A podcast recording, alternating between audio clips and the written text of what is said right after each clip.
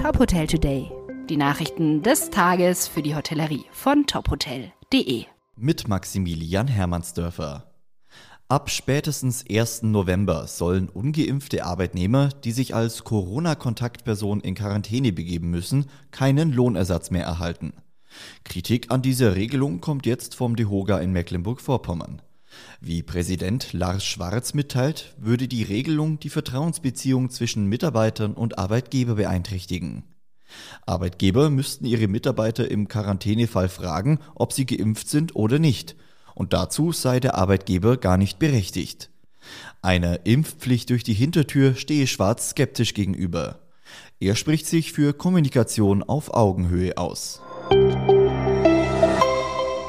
Der Musiker Gil Ofarim ist nach eigenen Angaben Opfer eines antisemitischen Vorfalls im Leipziger Westin Hotel geworden. Wie er in einem Instagram-Video berichtet, hätten ihn zwei Mitarbeiter aufgefordert, seine Kette mit einem Davidstern einzupacken, erst dann dürfe er einchecken.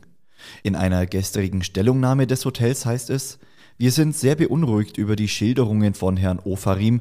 Wir haben die betroffenen Hotelmitarbeiter beurlaubt für die Zeit, in der wir diesen Vorfall untersuchen. Antisemitismus ist nicht akzeptabel. Mittlerweile ermittelt auch die Staatsanwaltschaft Leipzig und die Kriminalpolizei. Ein beschuldigter Hotelmitarbeiter habe selbst eine Anzeige wegen Verleumdung gestellt. Laut Polizei schildere er den Vorgang anders.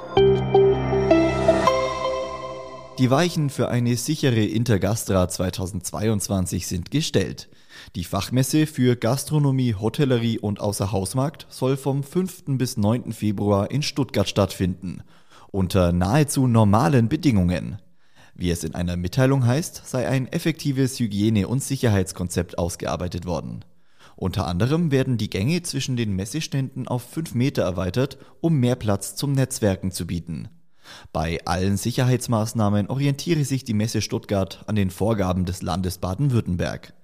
Deshalb entscheide sich vermutlich erst kurzfristig im nächsten Jahr, ob weiterhin die 3G-Regelung gilt oder ob nur geimpfte und genesene Fachbesucher zugelassen werden. Weitere Nachrichten aus der Hotelbranche finden Sie immer auf tophotel.de.